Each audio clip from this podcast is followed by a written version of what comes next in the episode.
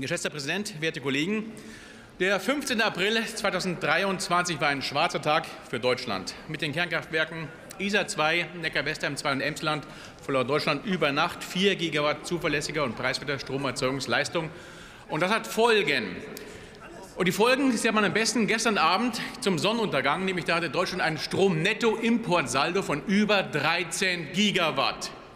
Im grünen Deutschland sind Stromimporte die Regel, wenn Wind- und Sonnenenergien wie so häufig eben mal wieder schwächeln. Und das, das treibt die Strompreise nach oben. Frau Professor Grimm, Mitglied in der Expertenkommission, hat es errechnet. 8 bis 12 Cent die Kilowattstunde wird der Strompreis mittel- bis langfristig steigen durch die Abschaltung der Kernkraftwerke. So viel zum Thema eine Kugel Eis, liebe Grünen. Und weil Herr Trittin gerade da ist, ihr könnt sich dafür ja mal entschuldigen.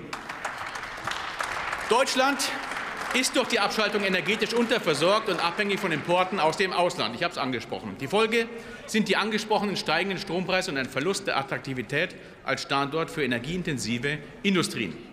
Umsichtige Regierungsvertreter wären ob diese Entwicklung besorgt. Aber Staatssekretär Greichen im Wirtschaftsministerium nimmt dies nur achselzuckend zur Kenntnis. Er weiß, dass die Unternehmen Deutschland verlassen, mitsamt Investitionen und Arbeitsplätzen, aber es ist ihm egal. Das mag halt im Interesse von Agora Energiewende sein, im Interesse Deutschlands liegt es nicht. Trotz der offensichtlichen wirtschaftlichen Fehlentwicklungen, die aus diesem Ausstieg resultieren, gab es im Ausschuss Kritik, und ich möchte auf zwei Punkte kurz eingehen. Es wurde an unserem Gesetzentwurf kritisiert, dass er bereits eine Regelung für die Nichterfüllung enthält. Dabei waren in der Vergangenheit die juristischen Auseinandersetzungen und die Milliardenzahlungen im Ausstieg in der letzten Dekade waren ein Hauptkritikpunkt. Aber jetzt soll Transparenz von vornherein im Gesetz ein Problem sein, nicht nachvollziehbar. Zweitens. Es wurde moniert, dass unser Gesetzentwurf sich nicht zur Endlagerfrage äußert.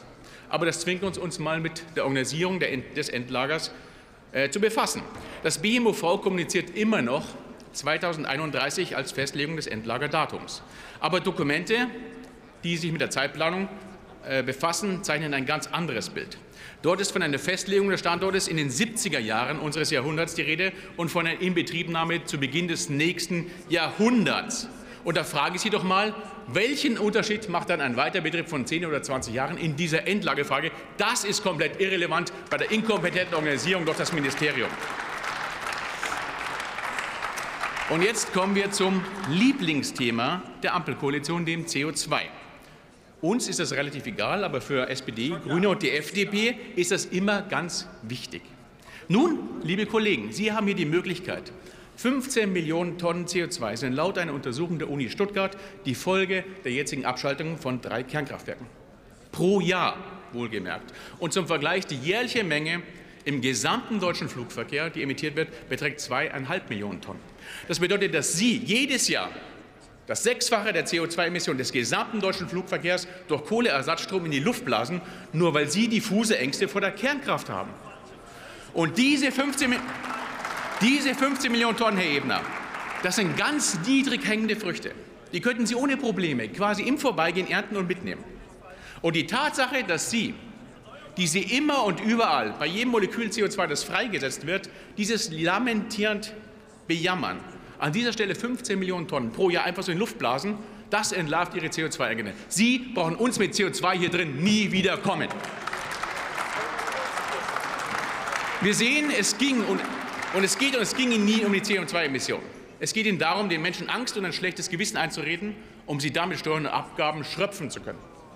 Und hinter diesen geschröpften Menschen aber den Familien, Rentnern, Studenten, Auszubildenden.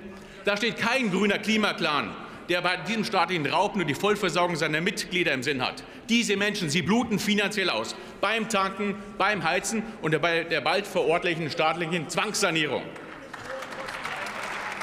Das Fazit. Die AfD bekennt sich uneingeschränkt zur Kernkraft in Deutschland und das mindestens so lange, bis sie, was derzeit nicht absehbar ist, adäquaten Ersatz für preiswerten und zuverlässigen Strom in Deutschland geschaffen haben. Solange dies nicht der Fall ist, sind funktionierende Kraftwerke vorzuhalten und zu betreiben, wie das im Energiewirtschaftsgesetz festgelegt ist, und nicht abzureißen. Jede Vernichtung, jede Vernichtung von zuverlässigen Kraftwerken bedeutet eine Schwächung des Standortes Deutschlands, seiner Industrie und einen Verlust von Arbeitsplätzen und Wohlstand.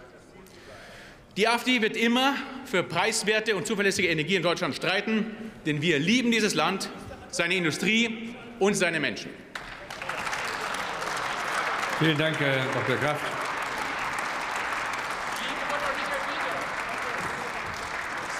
Nächster Redner ist der Kollege Carsten Träger,